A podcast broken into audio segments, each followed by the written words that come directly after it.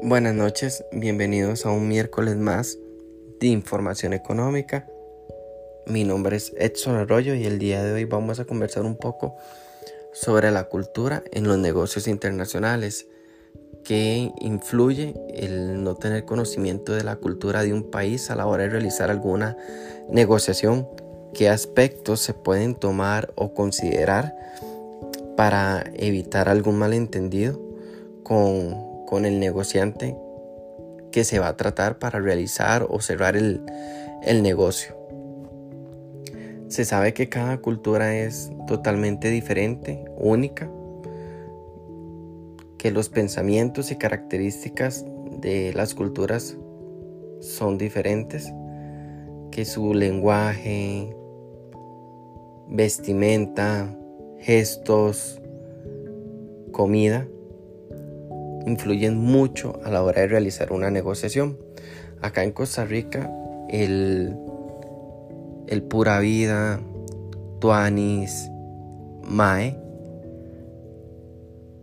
son saludos como muy pachucos, por decirlo así, pero que a la hora de realizar una negociación no podemos entrar con este tipo de, de saludos para una negociación por lo que es bueno siempre investigar sobre la cultura del país con el que vamos a realizar el negocio para saber qué, cómo desean ellos que se les trate, cómo están acostumbrados a realizar una negociación, si es de ir de tener una comunicación directa o indirecta, no redondear mucho en el tema. ¿Por qué? Porque en algunos casos ciertas culturas les gusta de que cuando se va a hablar del, de algún tema en especial, ya sea de ventas o del producto que se está ofreciendo de la empresa, se vaya directo al punto, al grano, como dicen en algunos lugares, cuáles son los objetivos, las metas que se desean realizar y qué se espera en el futuro si la negociación tiene eh, un cierre efectivo. Siempre se insta a, las personas a que tengan la necesidad de querer aprender más sobre culturas. En algunos países están acostumbrados a que, se, a que cierran sus tratos o negocios almorzando. En, en, el tiempo de almuerzo discuten sobre los, los negocios, sobre los puntos que se van a tratar, por qué se está ofreciendo el, producto, qué, qué, tipo de convenio se quiere realizar con ellos. Entonces, en ciertos países están acostumbrados a hacer este tipo de negociaciones en un, así en, en un restaurante, por decirlo así, a como hay en otros países que es de una forma más formal. Estar en una oficina, como en una conferencia, en donde se están realizando una exposición sobre las ganancias que se pueden tener, que se pueden generar. Y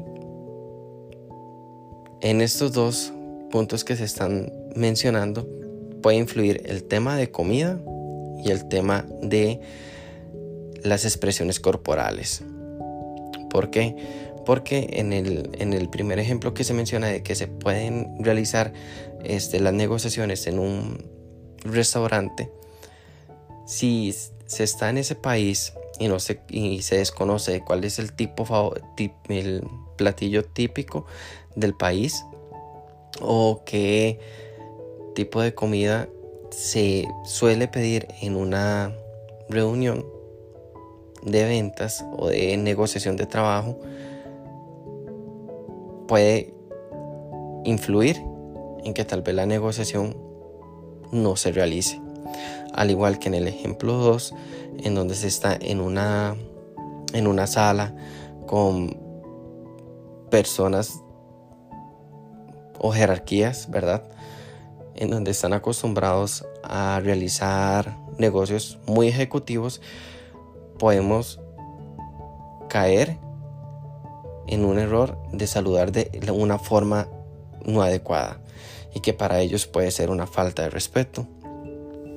Siempre se le insta a las personas a que tengan la necesidad de querer conocer más sobre la cultura, que siempre cuando vayan a realizar algún trabajo o vayan a realizar algún viaje de trabajo por negocios en donde tengan que ofrecer el producto para la empresa que elaboran, se den a la tarea de investigar sobre el país con el que van a estrechar lazos. Esto les ayudará a tener una mejor comunicación y a tener un mejor, un mejor empoderamiento sobre el tema con ellos. De mi parte, eso sería todo por el día de hoy. Nos vemos el próximo miércoles con información económica.